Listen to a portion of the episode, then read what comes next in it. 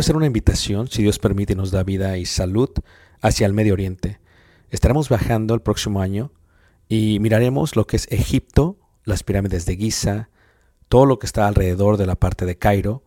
Viajaremos a Luxor y después de ahí viajaremos por un crucero por el río Nilo, mirando las ruinas y toda la antigüedad que tiene que ver con los faraones y las dinastías. Después de ello tomaremos los desiertos, a través de lo que los israelitas pudiesen ver y lo muestra la escritura, tanto en el libro de Números como en el libro de Éxodo, y miraremos y llegaremos hasta el monte Sinaí, después subiremos el monte Sinaí, si Dios permite lo escalaremos y miraremos el amanecer. Tomaremos la ruta real, por lo que se conoce como Jordania, miraremos varios de los desiertos, de los amonitas, de los amorreos, de los madenitas, de los edomitas, y llegaremos a lo que se conoce como una de las maravillas del mundo, Petra tomaremos y miraremos algunas de las ciudades del Decápolis y luego entraremos por el río Jordán a lo que es Israel y en Israel miraremos muchas de las partes que se mencionan en la Biblia.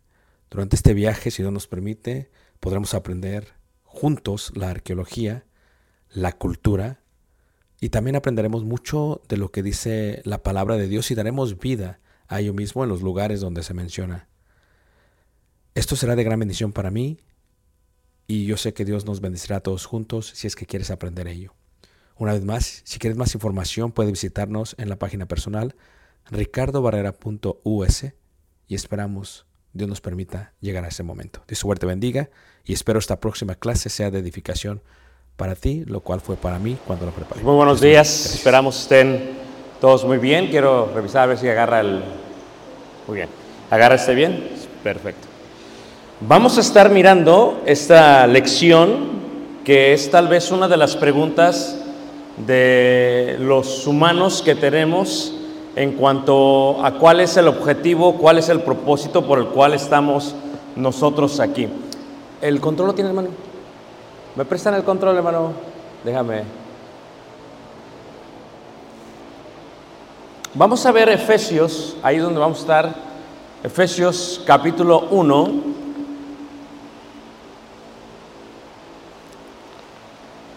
Efesios capítulo 1.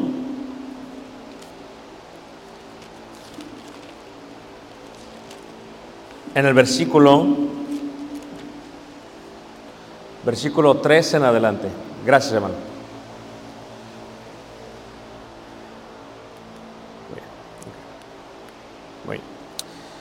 Cuando pensamos en la historia de la humanidad, una de las cosas que se preguntan los jóvenes es, ¿por qué nací? ¿Cuál es la razón por la cual estoy aquí? A veces se preguntan, tal vez estoy aquí solamente para tener hijos, o tal vez estoy aquí solamente para crecer y ser esclavo del trabajo, tal vez estoy solamente aquí para comprar una casa y tener un auto bonito y eso es todo lo que voy a tener. Y tal vez esa es una de las preguntas que la mayoría de la gente se hace. Pero cuando vemos, por ejemplo, Efesios, en el capítulo 1, el versículo 3, del versículo 3 en adelante, una de las cosas que nos damos cuenta en cuanto a la realidad del mundo es cuál es la razón por la cual nosotros estamos aquí. Esto es, ¿para qué venimos a la tierra? ¿Cuál es el propósito por el cual estamos en la tierra? Y al final del día, ¿qué es lo que vamos a hacer durante nuestra estadía en la tierra? Y el apóstol Pablo lo que trata de hacer es que trata de explicarlo esto de una manera eh, muy especial. Lo explica de tal manera para comprenderlo y que nunca se nos vuelva a olvidar. Pero si tú te pones a pensar, el ser humano vive aproximadamente 700 mil horas en toda, en toda su vida. Pero de estas 700 mil horas que un ser humano vive, normalmente lo que sucede con nosotros es que trabajamos 8 horas, dormimos 8 horas, y si es posible, tratamos de vivir unas cuatro horas, ¿ok? Y eso es lo único que sucede con nosotros. Trabajamos cinco días durante la semana y posiblemente descansamos dos, a lo más tres. Y trabajas toda una vida entera para que de alguna u otra manera te puedas jubilar en un momento de tu vida. Y la palabra júbilo viene de la palabra gozo. Y te preguntas, bueno, si me voy a gozar cuando estoy jubilado, porque es que estamos viejos. La mayoría de ustedes están jóvenes, tienen todo el vigor, toda la fuerza del mundo, pero nosotros que ya estamos viejos, que estamos llegando a la vejez, nos preguntamos, ya cuando llegue la vejez, ¿cómo me voy a jubilar? Porque todo es dolor de huesos, dolor de cabeza, ¿verdad? Este, los sentimientos son muy frágiles, ¿verdad? Empezamos a tener melancolías por la vida, por lo que no hicimos o por lo que hicimos. Y la pregunta es, ¿cómo nos podemos jubilar entonces? ¿Cómo podemos jubilarnos con gozo? Con gozo? Y todo esto solamente para contemplar los últimos suspiros de vida. Y esto es que estamos enfermos y dedicamos toda la vida para hacer posible a la de los demás. Nacemos y ya hay un compromiso con los estudios, con la patria, con el trabajo, con el Estado, con las costumbres. Después de ello, con nuestra pareja, con nuestros hijos y con muchos anhelos. Y esta sensación nos hace sentir que nunca, nunca somos suficientes. Llegando solamente a nuestra propia muerte y después de morir, nadie se acuerda de ti. Por ejemplo, levante la mano, ¿quién nació aquí? Levántala, ¿quién nació aquí? ¿Sí? No nacimos en este país, ¿ok? ¿Dónde nacieron tus papás? En Guatemala, posiblemente en México, posiblemente en algún país del Caribe. ¿Y de qué sirve eso? No sabes cómo se llama tu tatarabuelo. Tal vez sabes cómo se llama tu abuelo, y tal vez sabes cómo se llama tu bisabuelo, pero ¿cómo se llama tu tatarabuelo? ¿Cuándo fue la última vez que visitaste la tumba de tu tatarabuelo? Quedó en el olvido. Ni siquiera has llevado flores como hacen muchos por costumbre al campo santo. ¿Y esto por qué es? Porque simplemente quedaron en el olvido. La pregunta es, nacemos, crecemos, nos casamos, tenemos hijos y luego morimos y después de la muerte nadie se acuerda de ti y de mí. Y en este sentido nacemos como esclavos y seguimos siendo esclavos, porque nos enfocamos solamente en lo externo, en lo que nos rodea, pero por dentro estamos encarcelados. Si vivieras 80 años, como dice la Biblia, porque vivimos de 70 a 80 años, dice la Escritura, y lo dividiéramos en horas, sería una vez más 700 mil horas. Y una tercera parte de ello estás dormido. Y otra tercera parte de ello estás trabajando. Y solamente vives 240 mil horas. Si es que las vives. Porque posiblemente estás en tu teléfono. O posiblemente estás viendo una serie. O posiblemente estás preocupado haciendo algunos quehaceres.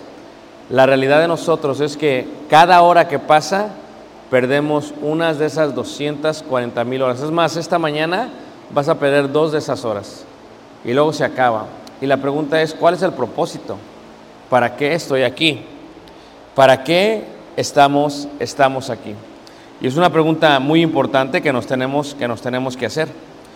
Efesios 1.3 dice, bendito sea el Dios y Padre de nuestro Señor Jesucristo, que nos bendijo con toda bendición espiritual en los lugares celestiales en Cristo.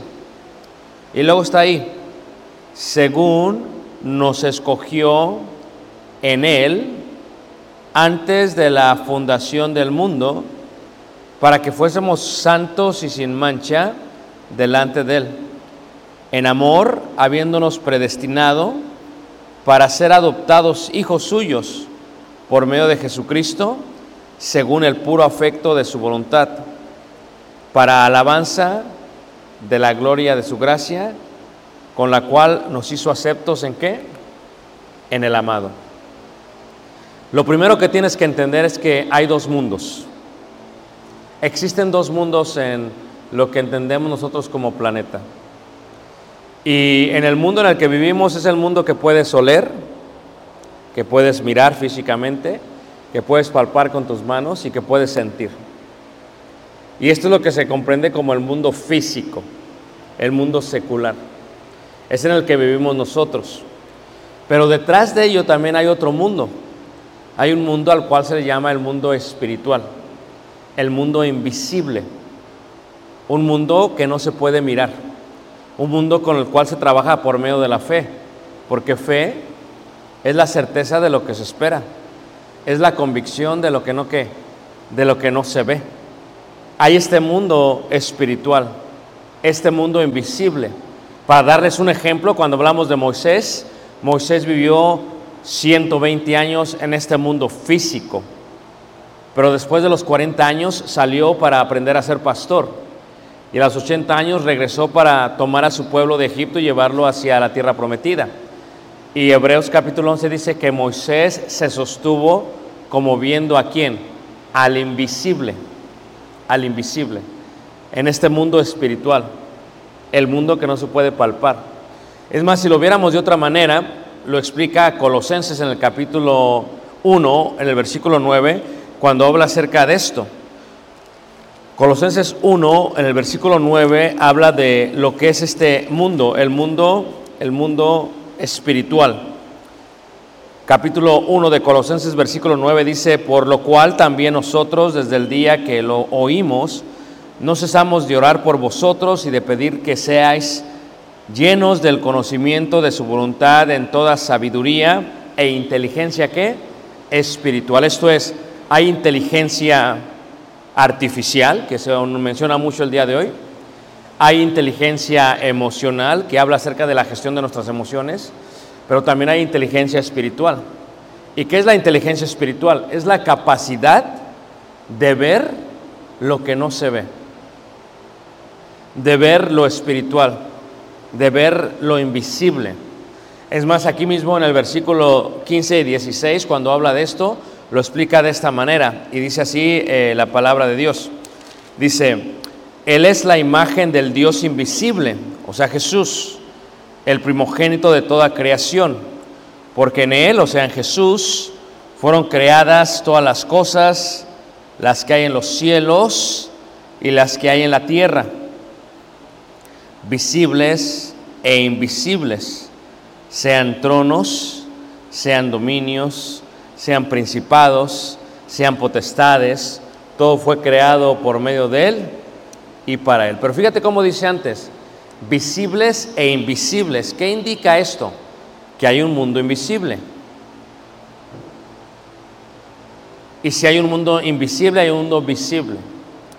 Como jóvenes, Ahorita tú solamente estás enfocado en la parte visible.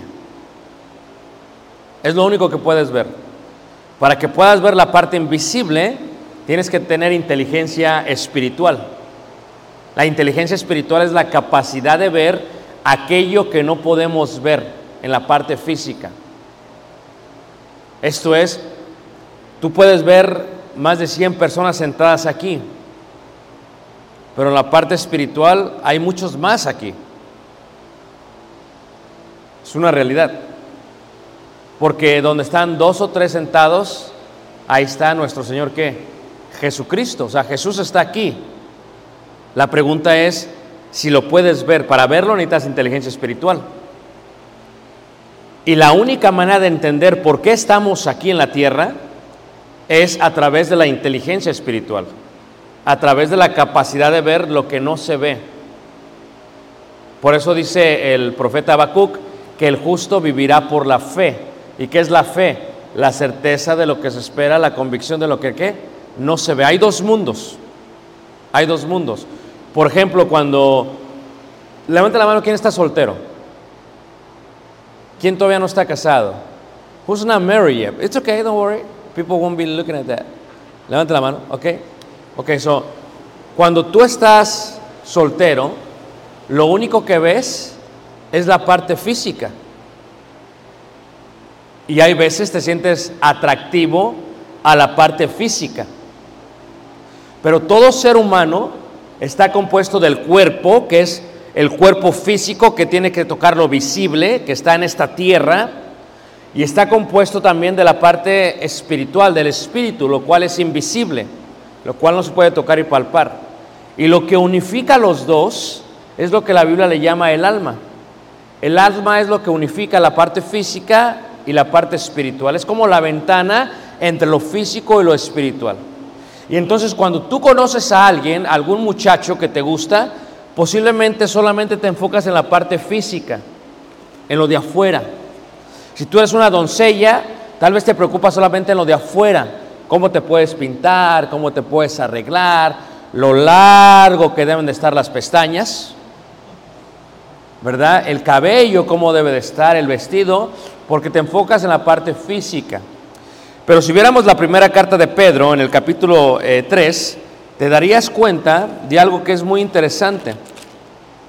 En la primera carta de Pedro, en el capítulo 3, habla acerca de aquello que no se puede ver, de lo que no se puede palpar. Primera de Pedro 3, versículo, versículo 3, dice así, vuestro atavío, o sea, arreglo, o sea, vestido, vuestro atavío no sea el externo, de peinados ostentosos, de adornos de oro, de vestidos lujosos. O sea, ¿en qué te enfocas tú?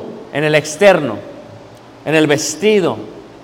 A veces te tienes un espejo en el baño, otro espejo en tu recámara, otro espejo en tu bolsa, otro espejo en el carro, en el retrovisor. O sea, siempre tienes espejos y antes de entrar a un lugar vas a verte al espejo. ¿Por qué? Porque te enfocas en esto. Cuando te pones un vestido es así. El hombre es diferente. El hombre, eh, no importa cómo se ve a veces, se olvida, como dice Santiago. Se pone lo que sea, se peina y después se olvida. Hay hombres que no se dan cuenta, están despeinados ahorita y no se dan cuenta. Porque el hombre es diferente. La mujer no. Pero por eso le da el consejo Pedro a esto, dice el versículo 4, sino en el interno, en el del corazón, en el incorruptible ornato de un espíritu afable y apacible. O sea, cuando tú miras a una persona, no deberías de verla en el, en el exterior. Aunque como nosotros los hombres estamos diseñados de esa manera, a veces piensas en la parte atractiva. Está atractiva la muchacha, me gusta. Pero luego la conoces y es un monstruo. Esa parte del carácter espiritual es la parte que no se puede tocar y palpar, que tienes que conocer. Y hay veces las muchachas se casan con alguien y dices, qué feo está, dice una persona. Qué horrible está esta persona. Pero es que la muchacha no se fijó en el exterior, sino en el espíritu, en lo amable que es, en lo bondadoso que es, en lo cariñoso que es. Tal vez por fuera está feo, dice él, pero por dentro está hermoso. Y entonces la pregunta es, hay dos mundos. Y por eso dice ahí, de un espíritu afable y apacible, que es de grande estima delante de Dios. So, el primer concepto que tienes que entender, hay dos mundos, un exterior y un interno, uno visible, uno invisible, uno terrenal y uno espiritual, uno celestial, el cual va a estar por toda la eternidad, y uno que es temporal, cronológico. Y regresamos a la pregunta, entonces, ¿para qué estamos aquí?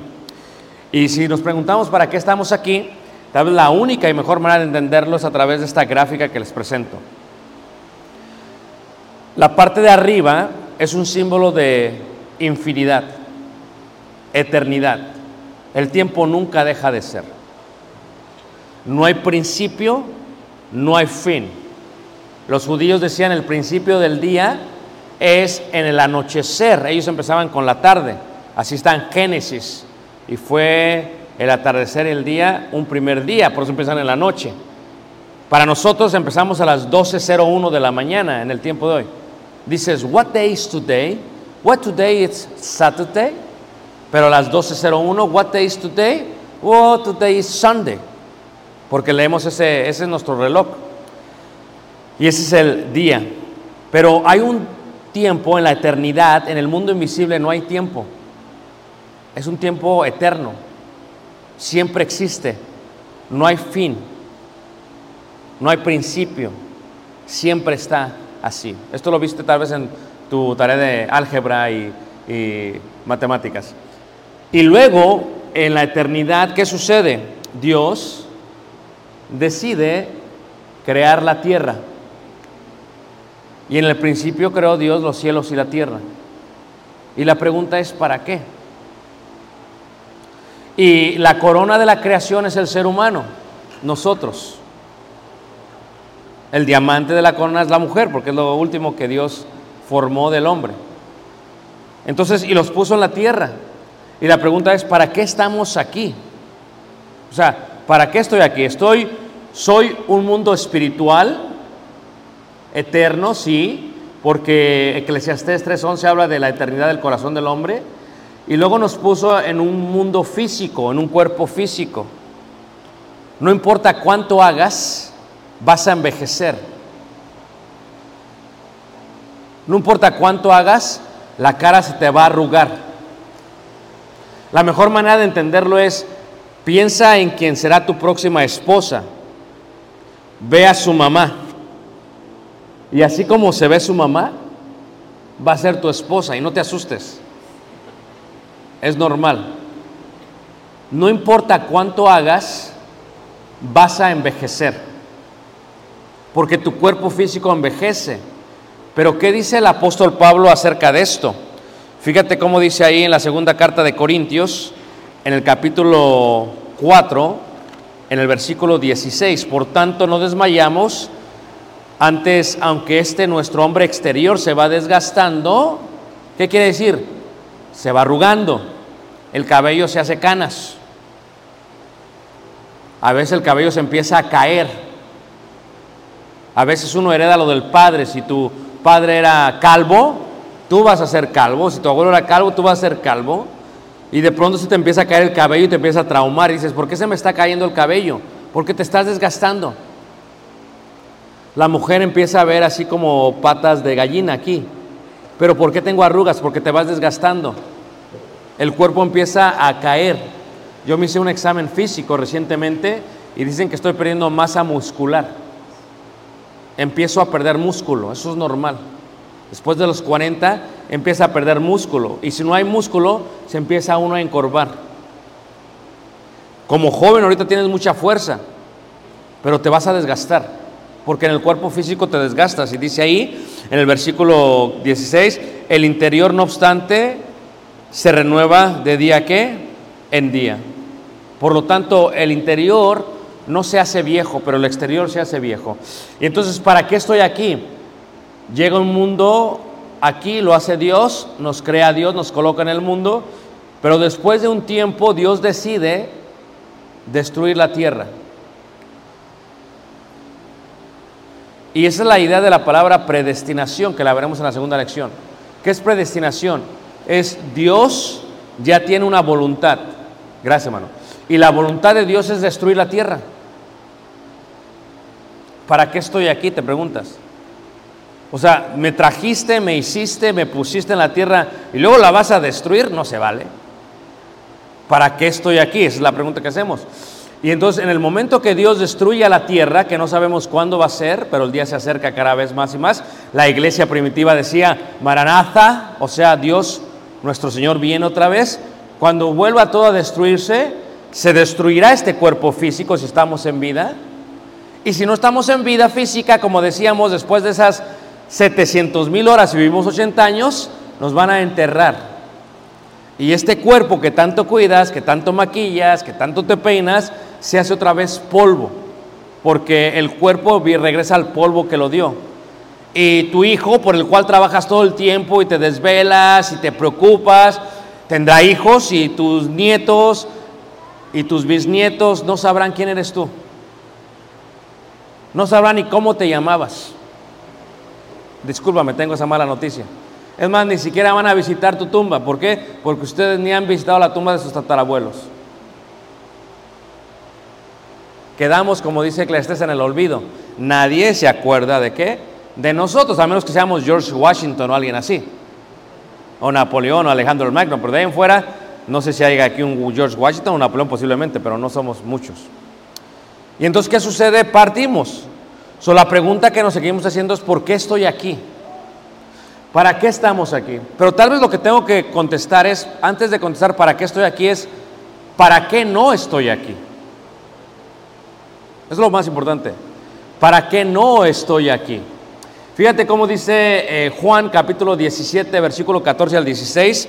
Dice Juan 17, 14 al 16, dice lo siguiente, ¿para qué no estoy aquí? Primero, hay una falsa enseñanza, falsa doctrina de los testigos de Jehová, los cuales creen que van a estar aquí en la tierra por toda la eternidad. Déjame decirte eso, científicamente no es posible.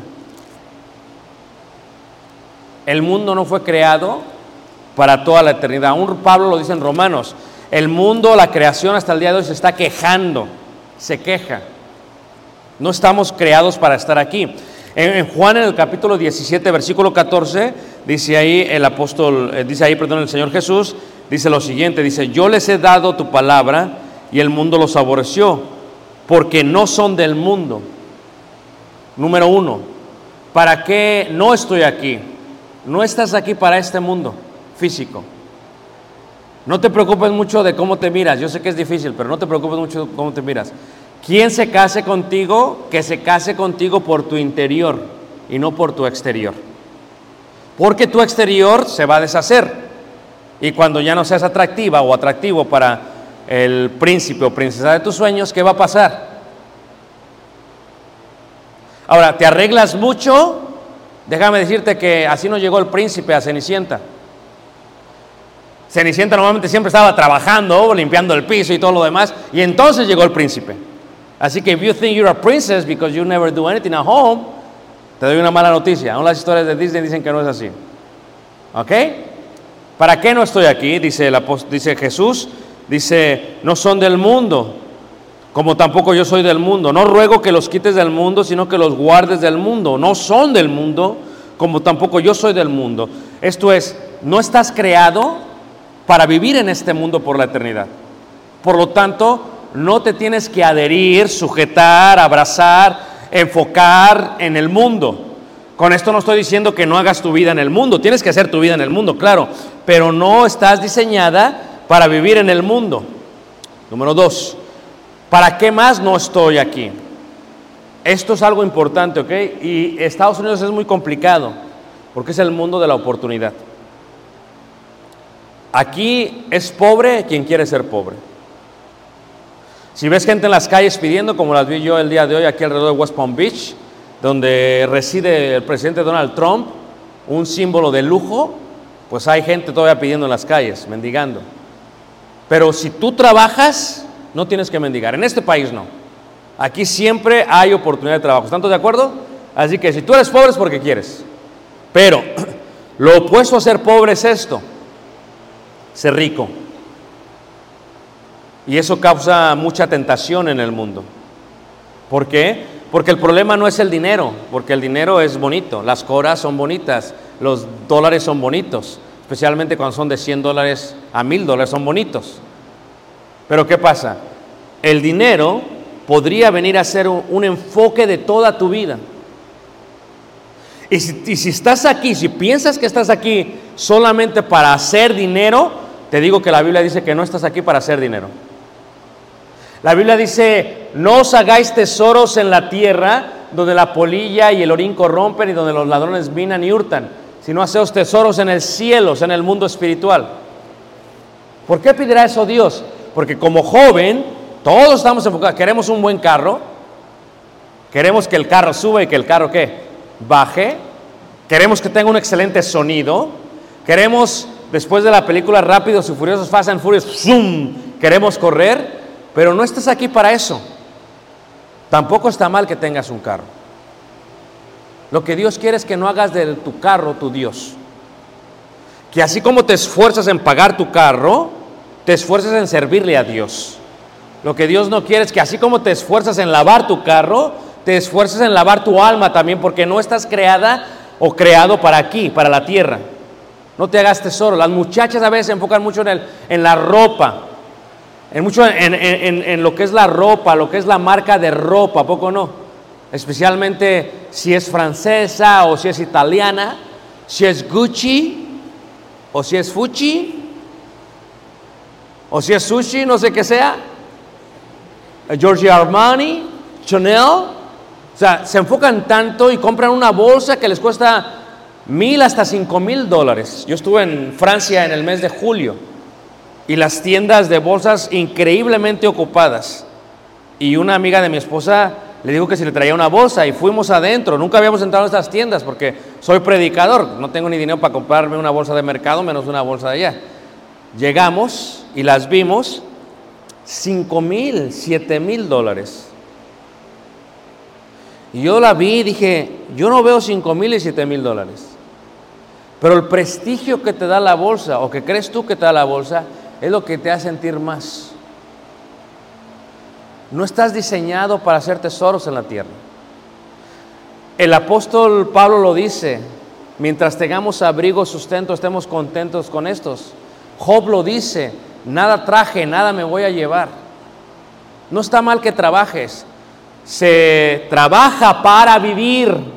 ¿Se acuerdan de las horas?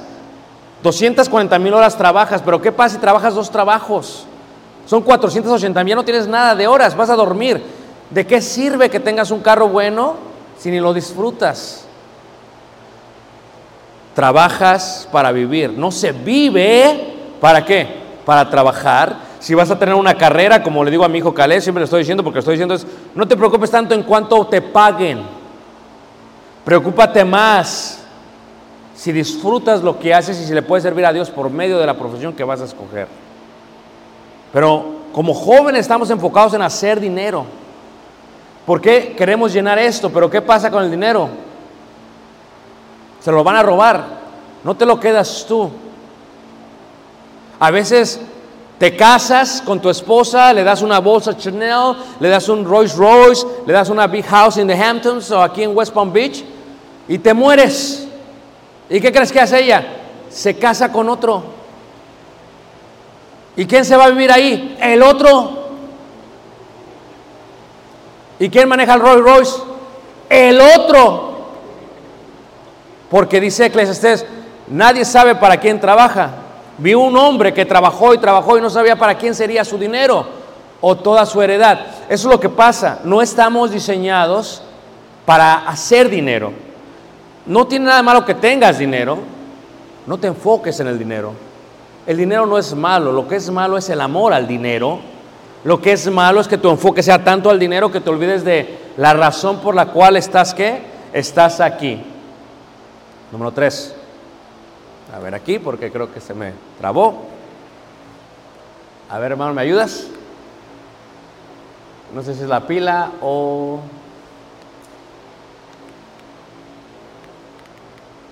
Sí, creo que se trabó, hermano.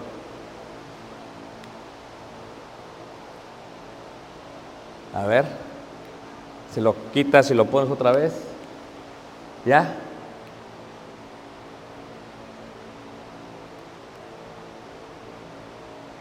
No, bueno, ahí está. ¿Para qué no estoy aquí?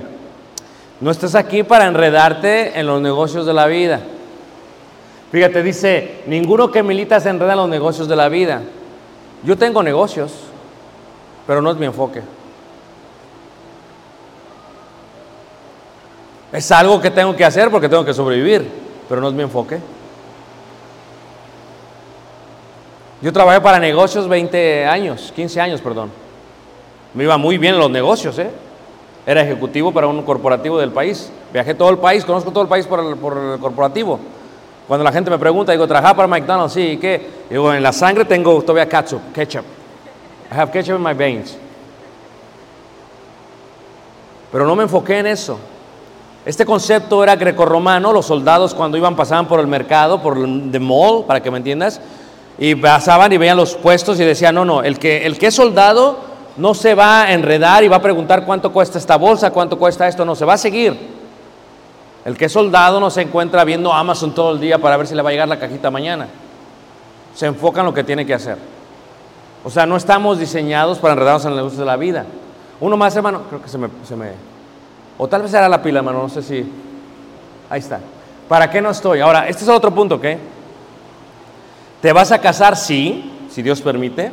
Pero fíjate cómo dice la escritura en primera carta de Corintios, capítulo 7, en el versículo 33. Primera carta de Corintios, capítulo 7, versículo 33. Le voy a pasar esto al hermano. Si le das al hermano, a ver si me lo arreglan, porque si no me voy a estar batallando mucho. Dice ahí, eh, uno antes, hermano, uno antes. Ahí está. Dice, 1 Corintios capítulo 7, versículo 30 dice, pero el casado tiene cuidado de las cosas del mundo, de cómo agradar a su mujer. ¿Qué es lo que sucede? Cuando tú estás soltero, solamente te enfocas en las cosas de Dios. ¿Verdad que sí? Pero de pronto conoces al hombre de tu vida. Y cuando conoces al hombre de tu vida, te olvidas de todos los demás. Te olvidas de tu papá, te olvidas de tu mamá, te olvidas de los quehaceres, te olvidas de la escuela, te olvidas de todo. De todo te olvidas. ¿Y por qué te olvidas de todo? Porque tu enfoque solamente es tu próximo esposo o esposa. Cuando tú te casas, literalmente tu esposa te quita todo el tiempo del mundo. Tú ahorita dices, quiero pasar toda la vida con mi mujer, quiero pasar todo el tiempo con ella. Después de seis meses, quiero pasar todo el tiempo sin ella. Esto es algo muy normal. Pasas de estar enfocado en ella a ya no querer estar con ella. Quieres tiempo para ti. Ahora quieres salir con los amigos, ya no puedes. Porque ahora tienes que enfocarte en ella. Porque escuchen este, esto que dice, dice, happy wife, happy what? Life. Si no está feliz tu mujer, tu mujer va a estar sobre ti, así como dice la escritura. Como gotera en la casa está la mujer. Si la mujer no está contenta, está sobre ti.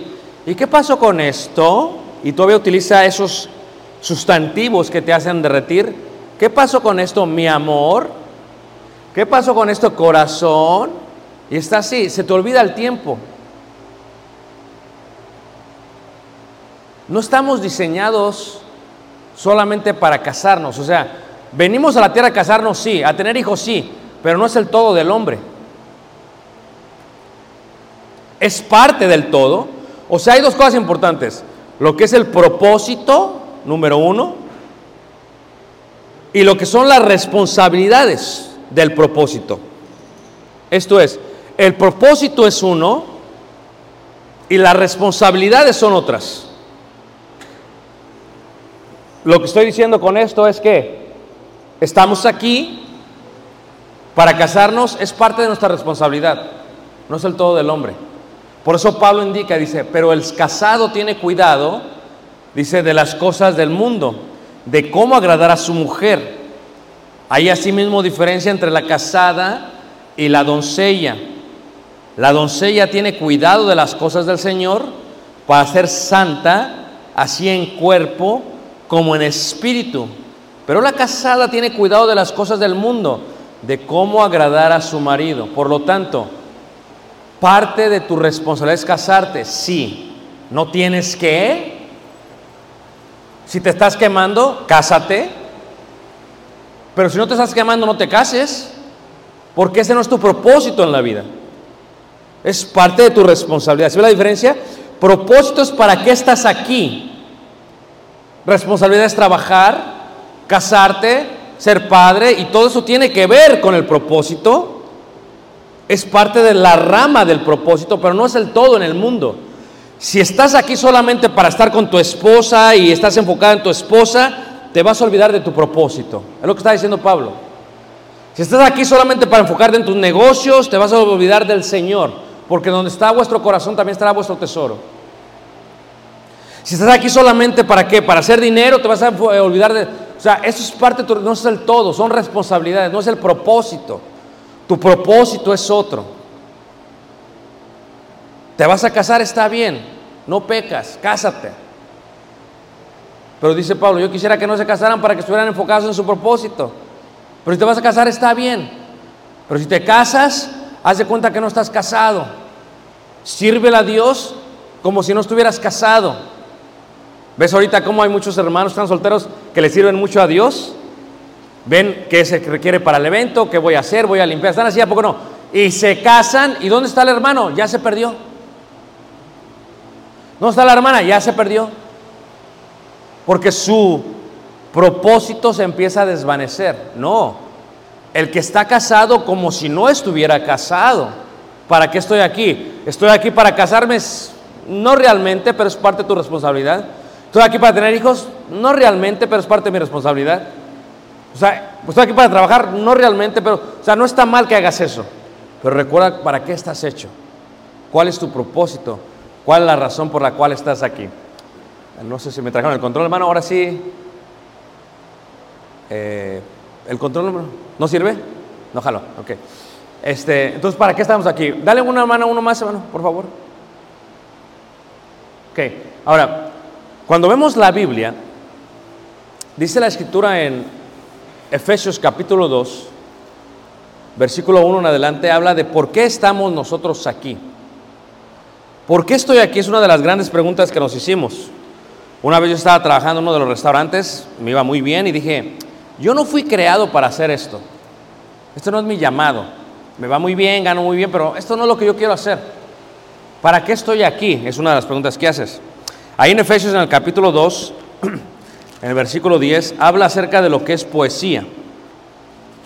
Y lo utiliza así Dios. Efesios 2, versículo 10 dice, porque somos hechura, hechura suya. ¿Qué es hechura? Es, en griego es poimia. ¿Qué es poimia? Es la transliteración de poesía. ¿Qué es poesía? Es lo que uno decide escribir y luego se le hace hermoso y bello. ¿Para qué estamos aquí? Estamos en la tierra para hacer poesía divina. No creo que ya está funcionando, hermano. Ya te adelantaste mucho, hermano. No, no, no, no, regrésate. Esa es la segunda. Ouch, ahí está. ¿Ya sirve, hermano? Todavía no sirve, ok. Entonces, la palabra poema es del griego transliterada para poesía o poema, indica algo que es hecho por alguien. La razón por la cual Dios tiene un amor profundo por todos y cada uno de nosotros. ¿Por qué? Porque Él nos ha hecho. Pero escúchame, el hermano Abel tiene dos hijos y ahorita están con él. Pero los hijos están con él no por opción propia, porque tienen que estar con él. Ellos no deciden estar con él. Es más, si el niño decide irse, luego él va y lo busca y lo trae. Pero cuando llegan a la juventud y se empiezan a rebelar, ya el niño decide si quiere estar con él o no. Porque ya es independiente, ya trabaja para sí mismo. Eso es lo que se conoce como el libre albedrío. Llega un momento en que tú vas a decir por ti. Esto es, tu mamá te puede decir algo, pero luego tú decides. Así le dice la hermana, te pones esto y te callas la boca y el niño se lo pone. No tiene decisión. Pero a ver, ¿te vistió tu mamá, hermano? ¿Tu mamá te vistió ahorita? No. Si llega tu mamá y te dice, te voy a poner esta playerita de Superman, ¿qué le vas a decir? No. ¿Te vistió tu mamá? No. Ya ni los coge el vestido ella. Es más, ahora tu mamá sugiere, ponte esto y dices, no, eso a mí no me gusta más. A veces escoge un vestido como el que ella se pone y dices, no, mamá, yo no, yo tengo todavía 17 años, ¿qué te pasa? Tú ya tienes 40, estás muy grande, ya estás anciana, te vas a morir. No, no, es el tipo de nivel que se ve. Las edades. Él no tiene opción. Cuando la hermana dice, vénganse a comer, se van a comer porque él no tiene opción. Ellos duermen ahí porque ellos no tienen opción. Dios hubiese podido hacer ello. Sin tener nuestra opción, hubiésemos podido adorarle y aceptarle. Pero si Dios hace eso, seríamos robots. Seríamos inteligencia artificial. Esto es, hacemos lo que se dijo que hiciéramos. ¿Sabes qué es lo más grande de Dios? Dios decide hacer poesía y decide si nosotros la vamos a recitar o no. Es como cuando hay un libreto, ¿no? Y se levanta alguien a dar un discurso y tiene dos pantallas aquí, una aquí y una acá, y le dicen en el prompt lo que tiene que decir. Y lo está leyendo él. Es el libreto. Él tiene que decirlo. Dios hizo eso. Ya agarró, ya agarró, hermano. Ya funcionó el otro. Dios hizo eso, pero ahora ¿qué hace? Dios no te pide que lo recites. Deja que decidas que lo recites. Dios no quiere que estés con Él a la fuerza. Dios quiere que tú quieras estar con Él, sin fuerza. Para eso fuiste creado. Ese es tu propósito de la existencia. Es, estás en esta tierra para decidir si quieres estar con Él o no. Dios no te va a forzar. Porque si Dios te forza, vas a estar, imagínate tú que tu mamá te diga, vente a cenar, te vas a cenar, ya grande, te vas a cenar y estás ahí en la mesa y estás toda enojada. Yo no quería estar aquí. Yo no quería venir, pero me hicieron venir. Dios no quiere eso. Lo que Dios quiere es que decidas por tu propia cuenta ir con Él. Por eso estás aquí. Estás aquí simplemente para decidir por ti mismo si quieres estar junto al Eterno o no. Por eso estás aquí. Lo demás de trabajar, de casarte, de tener eso, eso es también parte sí, pero ese no es el propósito, son las responsabilidades. Estás aquí solamente, no, mano, no me haga. A ver aquí. Todavía no, mano. Dale uno más, perdón. Gracias. Estás aquí para decidir. ¿Vives por el cuerpo o vives por el espíritu? Estás aquí para... Toda la razón de tu existencia es una decisión. Y dices, oye hermano, pero se me hace muy simple. Sí. Dios te va a dar un mundo, te va a dejar que vivas en él. Seas bueno o seas malo, va a hacer llover sobre ti. Seas bueno o malo, te va a dar el sol. Seas bueno o malo, te va a dar bendición, porque ese es Dios. Dios es amor. Dios te va a dar todo en este mundo, pero para que decidas si quieres vivir con Él o no. Si quieres sentarte a la mesa con Él o no. Ese es el punto de la decisión. ¿Por qué estoy aquí? Para decidir. Uno más, hermano.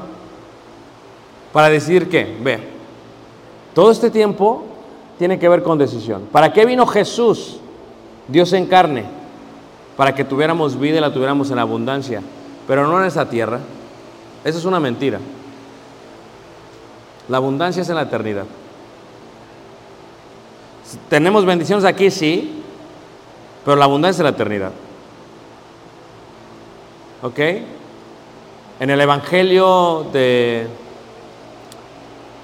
del bienestar, de bendición, prosperidad, se dice, si tú sirves a Dios, tienes que tener un buen carro, tienes que tener una casa, tienes que tener dinero. No, eso es mentira. Eso es diabólico. Eso es diabólico. Aún a Jesús se le dijo, si quieres, si me sirves, te doy todo esto. Eso es diabólico, porque nada te vas a llevar. No predicamos el Evangelio de la, de la prosperidad porque no es bíblico. La Biblia es clara cuando habla acerca de lo que sucederá mañana. Todo se va a quemar. Tu carro se va a oxidar. Tu trabajo alguien más lo va a tomar. Tu esposa llega a otro y se casa con ella y se mete a tu casa. Y ni trabajó por ella. Todo se va a quemar, todo se va a destruir. Estás aquí para esa decisión. Entonces, ¿qué debo decidir? Fíjate, estás aquí, estás viviendo, viene Jesús y solamente tienes una opción. Quiero regresar con Jesús a la eternidad cuando todos los elementos sean quemados o no? Así de sencilla es la cosa. Tu propósito es vivir por la eternidad. ¿Cómo? Tienes que pasar por esta prueba. Por eso estás aquí. Vas a dormir en la noche, te vas a levantar mañana, te vas a levantar la próxima semana y te vas a preguntar, ¿por qué estoy aquí, hermano? Para tomar esa decisión. Por eso estás aquí. ¿Tengo que ser buen padre? Sí. ¿Tengo que ser buen esposo? Sí. ¿Tengo que no adulterar? Sí. ¿Tengo que trabajar? Sí. Esto es parte de lo que tengo que hacer. Sí, tengo que hacer todo eso. Pero eso no es mi propósito. Mi propósito es preservar la decisión que tomé para irme con Él a la eternidad. Para irme con el eterno. Aunque yo quiera y me haga operaciones, que no está bien que un cristiano se haga operaciones, que me haga operaciones en la cara, no puedo alzar lo que se está cayendo. La fuerza de gravedad jala. Esto se va a bajar. La gente ya no se ríe, ¿por qué? Porque se le cayó todo. Todo va cayendo otra vez, va hacia la tierra otra vez. No hay nada que puedas hacer, no lo puedes detener. Estás aquí para tomar esa decisión. ¿Y cuál es la decisión simple, hermanos? La decisión es, simple. Es que si quieres o no quieres estar con el Eterno. ¿Ok? Todo tiene que ver con esa decisión. El momento en que todos nos vayamos con Dios. Es el momento de la historia. Es un, ¿Lo he visto? No. ¿Lo creo? Sí. Fe es la certeza de lo que se espera, la convicción de lo que no se ve. ¿Por qué estoy aquí? Te preguntas. Por esto. Por eso estás aquí. Porque va a llegar un momento en la eternidad en que regresamos con Él. Llega un momento en que nos vamos con Él. Llega un momento en que todo se va a terminar. So, cásate, no hay problema, pero recuerda tu propósito. Trabaja, no hay problema, pero recuerda tu propósito. Ten hijos, no hay problema, pero recuerda tu propósito. Cuando una persona se olvida del Señor por sus hijos, por la esposa, por el trabajo, por sus negocios o por este mundo, el que ama al mundo perecerá. Pero el que guarda y el que hace la voluntad de mi palabra, de la palabra de Dios, permanecerá para qué? Para siempre. Para eso estás aquí, para simplemente decidir si te vas con Él o no. Así de sencilla es la vida. Estás aquí para decidir. Y la pregunta es, ¿cuánto tiempo te dio Dios para ello? Dios te está dando exactamente 700 mil horas para que decidas. Te da 240 mil horas para que en tu trabajo lo pienses. Otras 240 mil horas para que descanses y puedas tomar la decisión correcta. Y otras 240 mil horas para que decidas lo que tienes que hacer. Para eso viniste a la tierra. Así de sencilla es la vida, hermanos. No hay más. Veniste a la tierra para tener un propósito con Dios. La pregunta es, cuando Jesús venga otra vez, ¿estará sentado a la mesa a la fuerza? Dice Jesús, no. Yo quiero que estés sentado a la mesa conmigo porque tú quieres estar conmigo. Porque creíste en mí aunque no me pudiste ver.